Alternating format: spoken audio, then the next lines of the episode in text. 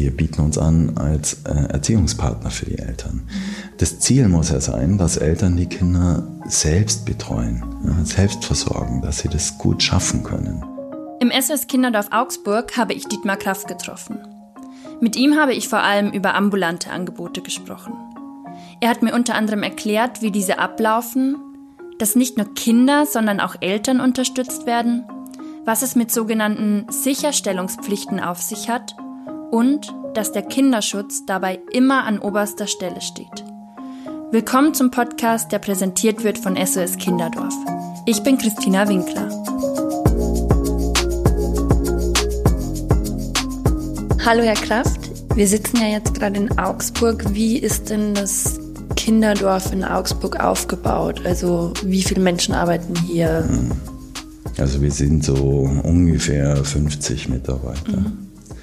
Wir haben zwei Standorte. Einen Standort hier am Leonardsberg, da wo Sie gerade sitzen. Ähm, und einen Standort äh, haben wir im Hochfeld. Hier an diesem Kinderdorf, wenn Sie es so nennen wollen. Es ist kein klassisches Kinderdorf, mhm. weil wir auch keine Häuser haben und keine Außenflächen, sondern es ist ein ganz normales Wohnhaus hier. Hier wohnen ganz viele Leute in Wohnungen, Eigentumswohnungen und wir sind dazwischen drin. Wir haben hier zwei Jugendwohngemeinschaften, ein betreutes Jugendwohnen. Wir haben eine Beratungsstelle für Essstörungen hier im Haus und die ambulanten Hilfen und die gesamte Verwaltung ist hier. Und im anderen Standort haben wir ein großes Familienzentrum, wo wir den Menschen im Stadtteil einfach ermöglichen, ja, offene Beratung zu erhalten oder auch mal Mittagessen. Wir haben so Gruppenangebote dort. Und im ersten Stock äh, im Familienzentrum haben wir ein Mutter-Kind-Angebot. Dort leben sechs Mütter mit ihren Kindern. Zwei weitere leben noch außerhalb. Und dann haben wir auch im Hochfeld äh, eine Krippe. Und wenn alles gut läuft, bekommen wir demnächst noch einen Kindergarten dazu. Aber da laufen gerade erst die äh, Verfahren, ob das so sein wird. Ja. Jetzt haben Sie gemeint, in dem Haus, in dem wir jetzt gerade sitzen, gibt es auch noch Eigentumswohnungen? Ja. Ist es in diesem Haus? Ja. Und das funktioniert und harmoniert alles oder gibt es da dann auch Probleme mit den Nachbarn? Und es funktioniert ausgesprochen gut. Mhm. Ähm, wir sind hier schon sehr lange und wir haben zu den Nachbarn ein sehr gutes Verhältnis. Es gibt natürlich immer wieder mal so Ecken, wo es knirscht, mhm. aber das ist ganz normal. Die Jugendlichen, die bei uns wohnen, ähm, verhalten sich auch jugendlich. Ja. Und okay. da mehrere zusammenwohnen, hat Definieren Sie das. ja, sie sind laut, sie sind lustig, sie sind manchmal wild, manchmal auch sauer. Ja, also all diese Dinge und das hört man natürlich auch manchmal auf den Gängen. Sie hören manchmal laut Musik, ja, und ja, aber gleichzeitig gibt es auch so, so Dinge, die, die ganz schön laufen. Also wir haben zum Beispiel eine Nachbarin im Haus, da waren die Jugendlichen aus den Wohngemeinschaften beim Einkaufen während der Corona-Zeit für diese Dame mhm. und so weiter. Das gibt auch schöne Seiten. Und wir haben natürlich auch viele äh, Nachbarn, die Verständnis haben im Laufe der Jahre. Ja, hat sich das auch entwickelt und ähm, ja, das ist, äh, für uns ist das toll. Und ich finde es auch toll, dass wir kein so ein abgeschlossenes äh, Jugendhilfe-Ding irgendwo auf der grünen Wiese sind, sondern dass wir tatsächlich städtisch uns organisieren können. Das mhm. ist auch für so jugendliche Lebenswelten prima. Mhm. Ja. Wie alt sind die Jugendlichen, die hier im Haus wohnen? Die, die stationär hier wohnen, die sind so zwischen 13 und äh, 18, manchmal auch 19 Jahre alt, je nachdem, wo sie leben. Es gibt äh, zwei zentrale Angebote. Das eine sind zwei Jugendwohngemeinschaften, da sind die so zwischen 13 und 16, 17 höchstens. Und dann äh, schauen wir, dass sie, wenn sie nicht zurück nach Hause kommen können, dann schauen wir, dass die selbstständig werden können.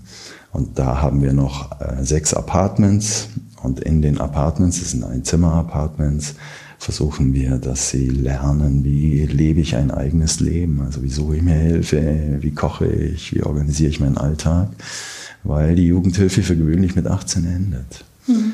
Manchmal geht die sie ein bisschen länger, aber das bedeutet, dass wir eigentlich dafür Sorge tragen müssen, wenn die nicht nach Hause kommen, dass Jugendliche, die aus meiner Sicht eigentlich aus, mit wenig Ressourcen ähm, ausgestattet sind, ähm, in irgendeiner Weise selbstständig leben können. Und wenn ich bei mir zum Beispiel gucke, wann ich bin ich ausgezogen von zu Hause, war ich doch um einiges älter. Mhm. Ja, und das ist, ähm, ja, ist eine Nummer und das ist eine schwere Aufgabe. Ja. Ein Teil unserer Jugendlichen äh, geht aber auch wieder nach Hause in die Familie. Da arbeiten wir auch stark dran. Wir haben so einen Fachdienst Familienberatung, der schaut, dass er die Familien so in den Hilfeprozess einbezieht, dass die wieder heim können. Das ist eigentlich unser größtes Ziel, weil wir glauben, für die allermeisten Jugendlichen ist ein bei den Elternsein äh, förderlich. Ja.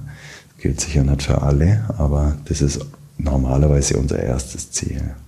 Und wie entscheidet sich, ob eine Familie wieder dazu bereit ist, dass das Kind zurückkommt? Also gibt es da irgendwelche Parameter, wo, woran man das messen kann, ob das jetzt wieder funktionieren kann?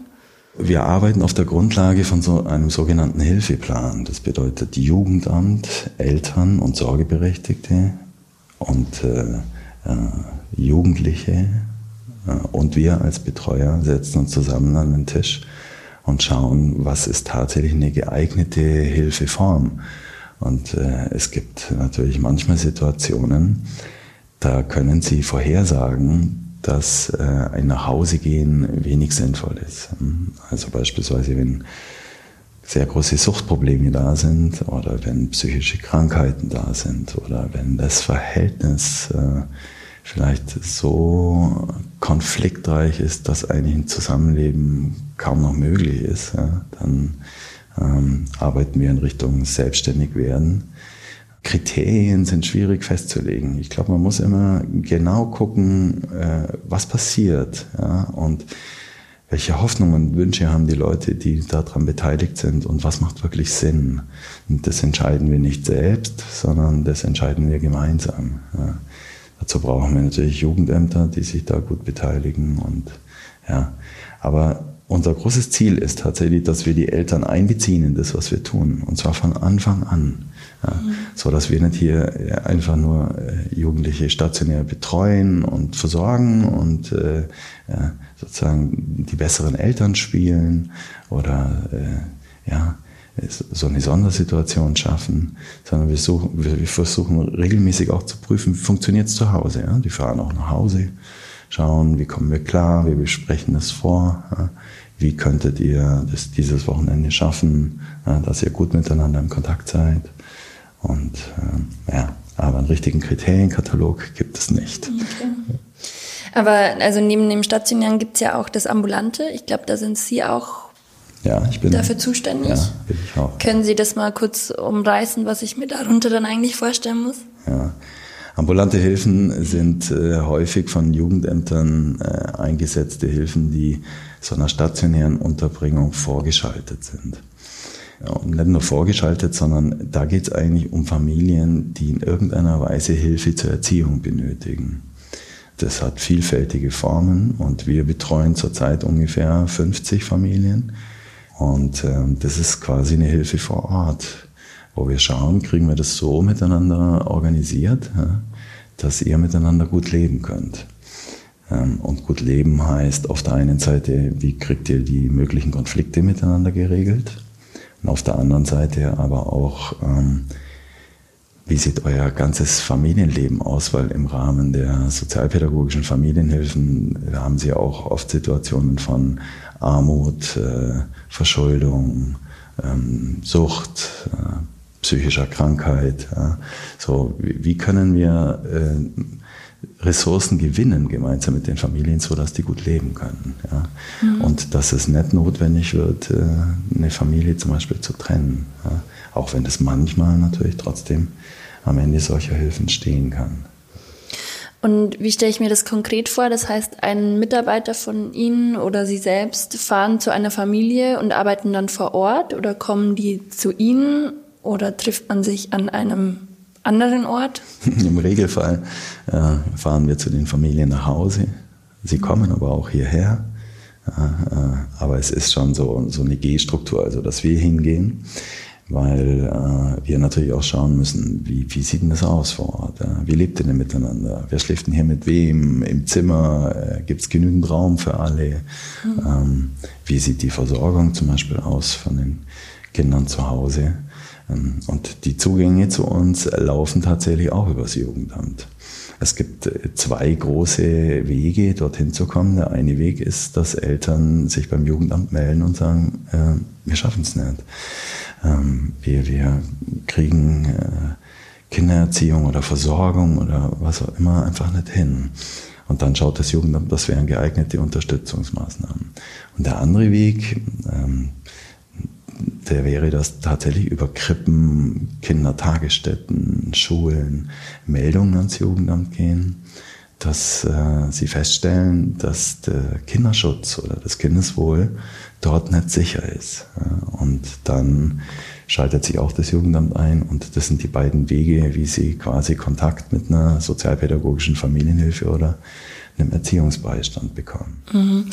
Und wie ist es dann für die Familien, wenn sie dann das erste Mal die Tür öffnen einem Mitarbeiter von ihnen? Ist es irgendwie eine große Überwindung oder merkt man dann, dass sie aufgeregt sind oder in ihre Privatsphäre eingegriffen wird und sie das irgendwie traurig macht, stört, angsteinflößend ist.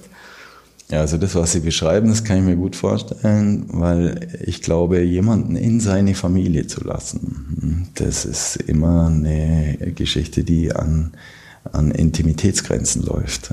Ich glaube, dass das für die allermeisten Menschen ähm, jetzt keine besonders wünschenswerte Situation ist. Aber wir machen das so nicht. Also wir fahren dann nirgends hin, weil man uns sagt, hey, fahr da mal hin, klingelt da mal und kommt da rein. Ich glaube, das wäre tatsächlich sowas wie eine Grenzüberschreitung. Das kommt ganz selten vor.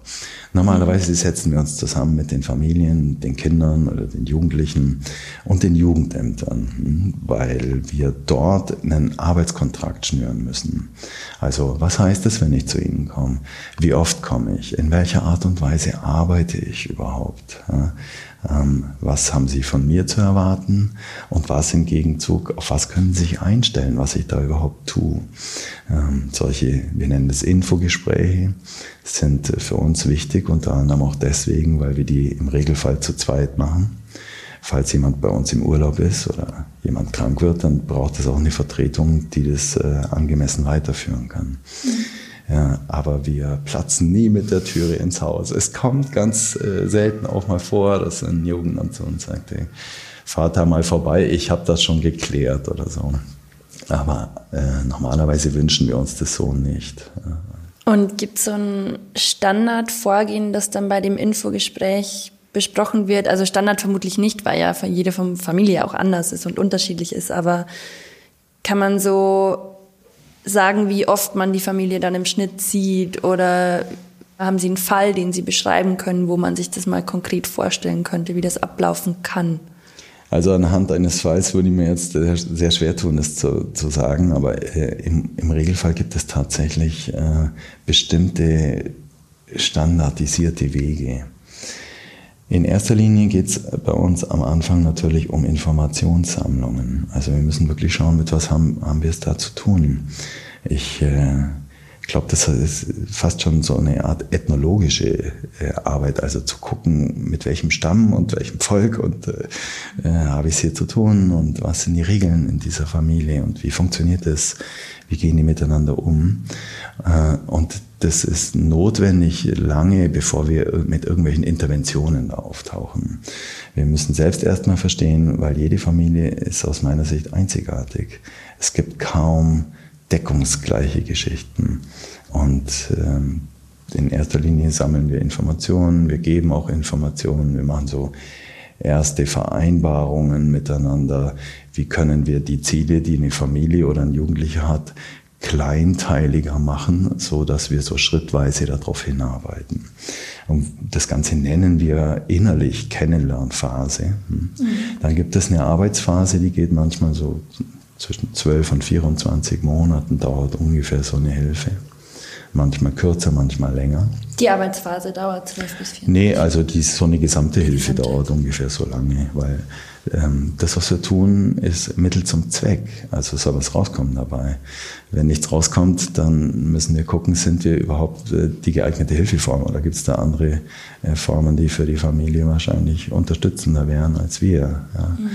Ähm, nach so einer Sammlung von Informationen setzen wir uns hier zusammen und machen sogenannte Erziehungsplanungskonferenzen.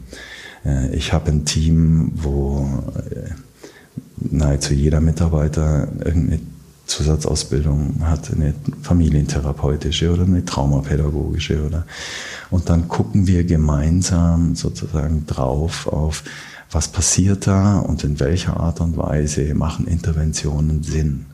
Und ist die Familie während des Gesprächs dabei oder wird das unabhängig davon? Man könnte sich das überlegen, ob das Sinn macht. Äh, aus praktischen Gründen funktioniert das nicht. Wenn Sie 50 Familien haben, dann haben Sie 50 solche Konferenzen im Jahr. Da sind die Familien nicht mit dabei. Aber wir äh, machen natürlich das, was wir dort miteinander besprechen, transparent. Also wir behandeln die Leute nicht, sondern wir schauen, dass wir mit denen gehen. Alles andere wäre aus meiner Sicht eher so eine Art äh, äh, ja, Disziplinierungsmaßnahme oder so. Da braucht es auch keine Fachkräfte dazu. Ja. Ja, und äh, in diesen Planungskonferenzen gucken wir, was sind so die nächsten Schritte? Was könnte man tatsächlich tun? Hm? Und wir machen das so, indem wir tatsächlich, weil wir die Familien nicht dabei haben, auch immer wieder ähm, äh, sowas machen wie Repräsentanten, also innerhalb des Teams ähm, übernehmen Mitarbeiter bestimmte Rollen in den Familien und schildern, wie würde das aus meiner Sicht wirken, wenn du das tust oder wenn du das tust. Ja? Und das ist natürlich eine weitere Quelle von Informationen, die wir darüber kriegen weil ich sehr einfühlende Mitarbeiter habe. Dadurch, dass äh, wir das lange miteinander geübt haben, sind wir da auch mittlerweile ziemlich firm drin. Ja. Das heißt, jeder Mitarbeiter betreut eine Familie mhm. und es ist auch immer derselbe? Es ist immer derselbe und er hat eine Vertretung. Mhm. Manchmal arbeiten wir in Tandems, wenn es sich zum Beispiel anbietet, dass man bestimmte äh, Unterstützungsformen trennt dass man sagt, äh, dort arbeitet jemand nur mit dem Elternsystem und dann arbeitet jemand nur mit den Kindern. Ja. Wenn Sie zum Beispiel getrennte äh, Paare haben, die kaum noch miteinander sprechen, mhm. so dass wir die Übersetzungsleistung äh, in einer Form machen können für beide, dass sie nicht immer im gleichen Konflikt landen, dass dann sie zumindest auf der Ebene des Elternseins wieder miteinander ein Team werden können. Ja. Mhm. Und da ist manchmal sinnvoll, das äh, zu trennen. Ja. Und ähm, zwei Mitarbeiter in einem Fall, aber normalerweise arbeitet man alleine in einem Fall. Okay, aber das bedeutet, dass Sie nicht nur die Kinder betreuen, wie es ja zum Beispiel stationär der Fall ist, oder? Also da wird hauptsächlich mit den Kindern gearbeitet, sondern ambulant werden genauso die Eltern mit betreut wird das gut angenommen? Also ich glaube, ich könnte mir vorstellen, dass Eltern da ja vielleicht eher so mehr dieses, ich bin erwachsen und ich kann das schon haben oder ist es das Gegenteil der Fall? Also, also wir betreuen die Eltern nicht in dem Sinn, sondern ähm, wir bieten uns an als äh, Erziehungspartner für die Eltern. Mhm. Das Ziel muss ja sein, dass Eltern die Kinder selbst betreuen, mhm. ja, selbst versorgen, dass sie das gut schaffen können. Ja. Das ist eher ein partnerschaftliches äh, Miteinander, um zu schauen, wie können wir es so organisieren, dass das wieder geht. Da unterstützen wir zum Beispiel bei Behördengängen. Ja. Ähm, bei dem Stellen von Anträgen, bei dem Gewinnen von Netzwerkpartnern, bei Anträgen für Schulen, Krippen. Wir haben im Laufe der Jahre einfach gelernt, dass es viel mehr Sinn macht, wenn wir eine Art Unterstützungssystem außenrum bauen, das die Eltern selber aufrechterhalten können. Also, dass der Kontakt zur Schule, dass jemand begleitend bei einem Lehrergespräch mit dabei ist oder dass sie äh, eine Nachmittagsbetreuung organisieren dass sie gucken, wer ist ihr Ansprechpartner im Jobcenter? Ja, wie funktioniert das, wenn sie da Kontakt haben wollen? Wie gehen sie in Widersprüche? Ja, wie werden sie wieder selbstwirksamer in ihrer Umwelt? Und dafür bieten wir Unterstützung an. Wir bieten einfach so eine Art Partnerschaftlichkeit an, sodass äh, die Leute wieder selber lernen äh, oder wieder entdecken, vielleicht auch nur, äh, wie, wie werde ich wieder handlungsfähig. Ja. Und was wird parallel mit den Kindern gemacht? Also was sind da gängige Vorgehensweisen?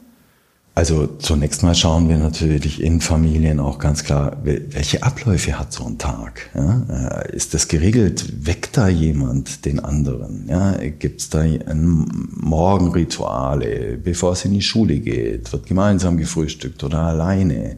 Wie sehen äh, äh die Reaktionen von Eltern aus, wenn es zu Erziehungsproblemen kommt? Ja? Wie werden Grenzüberschreitungen beantwortet? Wie ist Nähe, Distanz reguliert in der Familie? Ähm, wir arbeiten auch manchmal mit Kindern alleine, dass wir mit denen Freizeitgeschichten machen. Das ist ein Teil unserer Arbeit, äh, zu schauen, wie verhalten sich diese Kinder in Gruppen. Wir äh, schauen, dass wir gegebenenfalls, falls äh, schwere Thematiken da sind, gucken, wie kriegen wir zu Kinder- und Jugendpsychiatern Kontakt um Abklärungen vorzunehmen in der, in der Kinder- und Jugendpsychiatrie hier im Josephinum oder ähm, ja, zu, zu Praxen, mit denen wir auch gute Erfahrungen gemacht haben, wo man schauen kann, gibt es auch Störungsbilder, beispielsweise bei Kindern. Wir unterstützen auch Eltern, wenn sie therapeutische Unterstützung brauchen und Hilfen suchen. Wir schaffen also eine Vernetzung nach außen dahingehend, dass äh, alles wieder sicherer wird, weil wir zwei große Themen bei uns haben. Das eine ist, wie kriege ich meinen Erziehungsalltag wieder organisiert und wie kann ich als Familie gut ins in Leben kommen, wenn sie wahnsinnig zum Beispiel sozial unter Druck stehen und Schulden haben. Und die andere Seite ist, und das ist unsere zentrale Aufgabe, den Kinderschutz zu organisieren. Das ist so ein Moment auch, wo wir manchmal auch aus der äh, Partnerschaftlichkeit aussteigen, wo wir ganz klar in die Führung gehen müssen, um zu sagen, das ist ein Schutzkonzept, das ist das Minimum und der minimale Zustand, der in einer Familie erreicht sein muss, damit die Kinder überhaupt zu Hause leben können. Ja, und äh, sind in einer Großstadt, sowas kommt äh, immer wieder vor. Und da schauen wir, dass wir äh, mit Eltern gemeinsam das Ziel erreichen, dass Kinder geschützt leben können. Ja. Was ist das Minimum? Der minimale Zustand ist der, dass sie alle Grundbedürfnisse gut abgesichert haben. Aber das Minimum orientiert sich tatsächlich an Indikatoren für Kinderschutz. Das könnte beispielsweise Indikatoren sind äh, relativ deutlich, auf was Gerichte antworten. Das sind schwere Aufsichtspflichtverletzungen beispielsweise oder Misshandlungen, ja, Schläge, äh, sexuelle Gewalt. Ja, Autonomiekonflikte, Zwangsheiraten und ähnliches sind darunter vielleicht zu verstehen. Und das Minimum ist, dass die Kinder genau in diesen Bereichen geschützt sind. Es kann nicht sein, dass ein Fünfjähriger auf seine zweijährige Schwester den ganzen Nachmittag aufpassen muss. Ja. Und dort erarbeiten wir mit Eltern tatsächlich Schutzkonzepte, die sie uns auch unterschreiben müssen. Sogenannte Sicherstellungspflichten, so nennen wir das hier. Ähm, die Eltern tatsächlich äh, umsetzen müssen. Und auch da kriegen sie, haben sie zwei große Ebenen, auf denen sie arbeiten können. Die eine Ebene ist, kann jemand sowas nicht ja, und kann man ihn dabei unterstützen, dass es gelingt? Ja, oder will jemand sowas nicht? Wenn Sie im Bereich sind, dass jemand äh, den Kinderschutz von sich aus als sorgeberechtigter Elternteil oder auch als äh, äh, Pflegefamilie oder was auch immer nicht sichern will, dann müssen Sie staatlich tatsächlich das Wächteramt einschalten und wieder aufs Jugendamt zugehen. Weil das, ja, der Kinderschutz ist quasi unser aller Ziel sowohl von staatlicher Seite aus wie hier bei freien Trägern. Wir achten da sehr drauf. Sie meinen am Anfang, Sie haben 50 Familien circa im Jahr. Wie oft kommt es dann tatsächlich vor, dass eine Familie das nicht will? Ich erlebe das sehr selten, aber was ich erlebe, das ist, dass so, so Schutzkonzepte nicht umgesetzt werden. Sie können Schutzkonzepte nicht einfach nur von außen jemandem aufdrücken. Sie müssen mit jemandem gemeinsam erarbeiten. Wie könnten Sie denn das schaffen? Ja? Gibt es dort eine Nachbarin, die kommen kann? Kann Ihr Zehnjähriger telefonisch Sie überhaupt erreichen? Also Sie müssen äh, eigentlich auch kooperativ etwas schaffen, was wirklich möglich ist. Ja? Mhm. Aber es gibt natürlich Situationen, ähm, ja, da können sie nicht ganz sicher sein. Ja. Und das sind so Grenzbereiche bei ambulanten Hilfen und mit denen haben sie auch immer wieder zu tun. Sie müssen das innerlich auch als Mitarbeiter austarieren können. Ja. Deswegen tut man das nicht alleine. Deswegen haben wir hier regelmäßige Teamsitzungen. Wir machen sehr viel sogenannte Falleinordnungen. Das bedeutet, wenn wir Indikatoren feststellen in Familien für Vernachlässigung, Indikatoren für Gewalt, ja, dann dokumentieren wir die Sachen und diskutieren hier miteinander gemeinsam, in welchen Bereichen sehen wir denn diese Familien? Sehen wir die schon, dass es sich hier um Gefährdung handelt oder sind es noch ungünstige Erziehungsstile, ja, die wir versuchen zu bearbeiten? Oder ist es tatsächlich notwendig, äh, Familien zum Beispiel zu trennen? Mhm. Ja. Und da spielen äh, diese Frage nach, ob jemand nicht kann oder nicht will, die ist schwierig zu beantworten, zum Beispiel in so Fällen von psychischer Krankheit. Wenn Sie schwere Persönlichkeitsstörungen oder affektive Störungen oder Psychosen haben, zu Hause, irgendein Familienmitglied, dann ist es unglaublich schwierig, das quasi schuldhaft einfach nur wegzugeben. Ja, so arbeiten wir für gewöhnlich auch nicht. Ja. Mhm.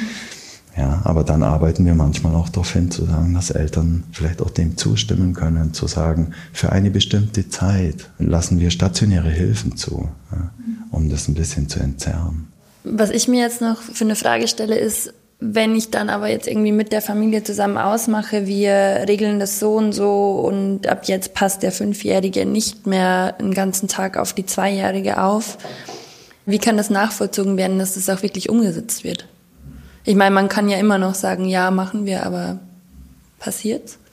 Wir haben tatsächlich auch einen Kontrollauftrag. Mhm. Wir tun es und äh, normalerweise vereinbaren wir auch mit Eltern, in welcher Form kontrollieren wir das. Wir machen dann tatsächlich, wenn es um Kinderschutz geht, auch unangemeldete Kontakte ja, und mhm. schauen, wie funktioniert es gerade und wurde das auch eingehalten. So eine lückenlose Kontrolle ist aber nicht möglich. Da müssen Sie vorher entscheiden, ob ambulante Hilfen wirklich hier das Mittel der Wahl sind oder ob Sie nicht von vornherein sagen, unter solchen Bedingungen geht es nicht. Ja.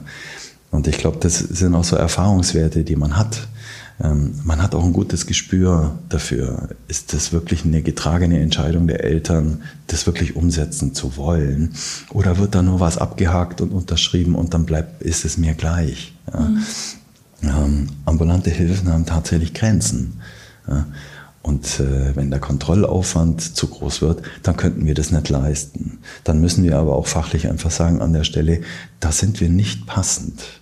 Also die Familien, die wir betreuen, sind im Regelfall hochbelastet.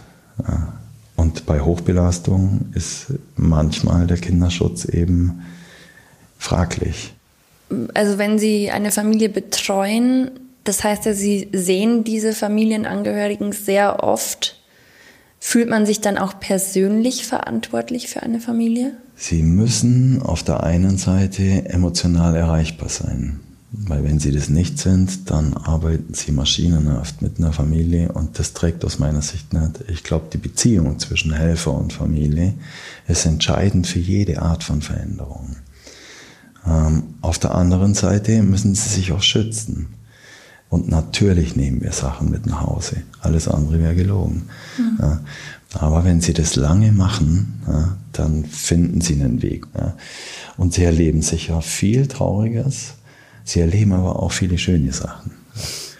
Da fällt Ihnen spontan irgendwas sehr Schönes ein, was das letzte Jahr passiert ist? Naja, wir, was, was ich immer schön finde, das ist zu sehen, wir, wir machen zum Beispiel, in diesem Jahr fällt es leider wegen der Pandemie aus, aber wir machen gemeinsam so eine Waldweihnacht, wo wir mit unseren Familien und den Kindern in den Wald laufen. Und wenn ich sehe, wie schön das für Familien ist, was gemeinsam zu unternehmen, ja, und, und äh, was Neues auch mal zu sehen. Das sind so Momente. Und wenn, wenn ich das Zusammenspiel zwischen meinen Mitarbeitern und den Familien sehe, dann geht es mir sehr, sehr gut. Und ich glaube, das ist für alle immer wieder eine schöne Erfahrung. Vielen Dank für das Gespräch und danke fürs Zuhören. Bis zum nächsten Mal.